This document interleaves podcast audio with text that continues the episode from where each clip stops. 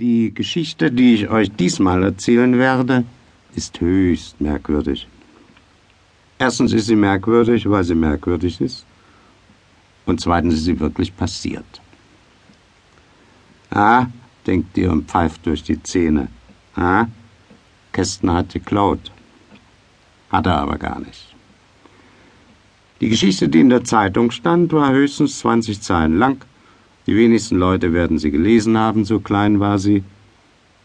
Es war eine Notiz und darin hieß es bloß, am so und so vielten sei in Berlin das und das los gewesen. Ich holte mir sofort eine Schere, schnitt die Notiz aus und legte sie in das Kästchen für Merkwürdigkeiten. Später holte ich den Zeitungsausschnitt wieder hervor und schrieb danach die Geschichte von Pünktchen und Anton. Na, nu werdet ihr fragen, wer ist Pünktchen? Und ich will euch nicht lange auf die Folter spannen. Pünktchen ist Antons Freundin.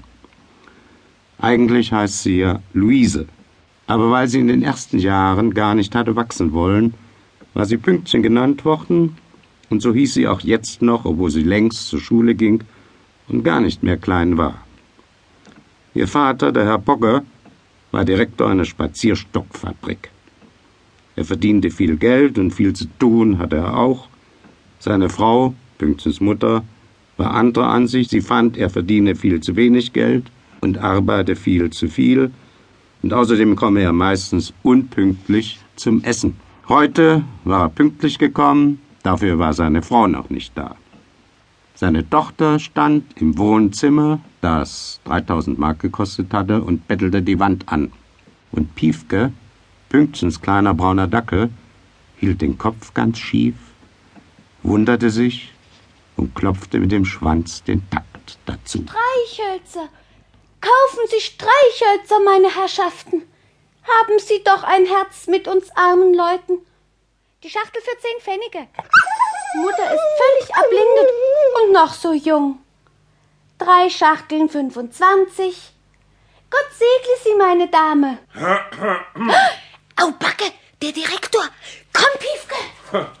Bei euch piept's wohl.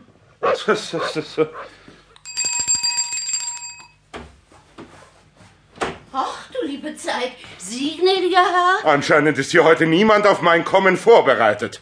Meine Tochter ergreift vor mir die Flucht und Sie, Bertha? Ja, ich war in der Küche beschäftigt. Warum ist das Essen noch nicht auf dem Tisch? Soll ich hier verhungern? Die gnädige Frau ist noch in der Stadt und da dachte Wenn ich... Sie noch einmal denken, kriegen Sie morgen keinen Ausgang. Nicht?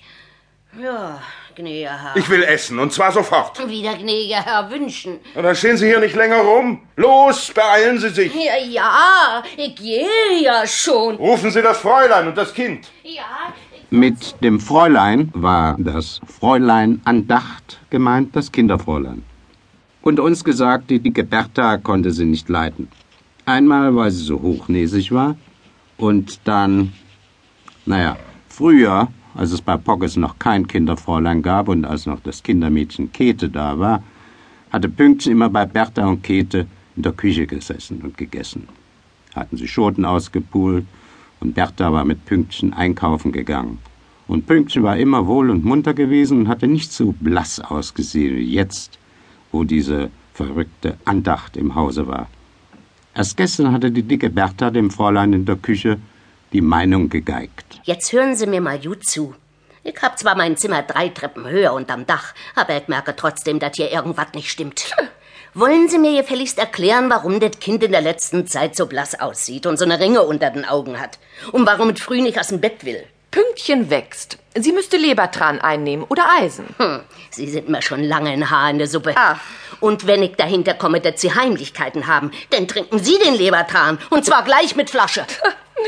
Ist das alles, was Sie mir zu sagen haben, Bertha? Wissen Sie, wissen Sie, was ich glaube? Na? Ich glaube, man hat Sie als Kind zu heiß gebadet. Sie können mich nicht beleidigen. Dazu sind Sie mir viel zu gewöhnlich. So? Ja. Ich kann ihn nicht beleidigen? Haha, Na, das wollen wir doch mal sehen. Sie, Sie Schafsnase, Sie Gespenst auf Urlaub. Sie können ja aus der Dach eine Kaffee trinken, Sie hinterlistige Hopfenstange. Damit hatte die dicke Bertha gar nicht so unrecht. Vollen Andacht war sehr groß, sehr mager und sehr verrückt.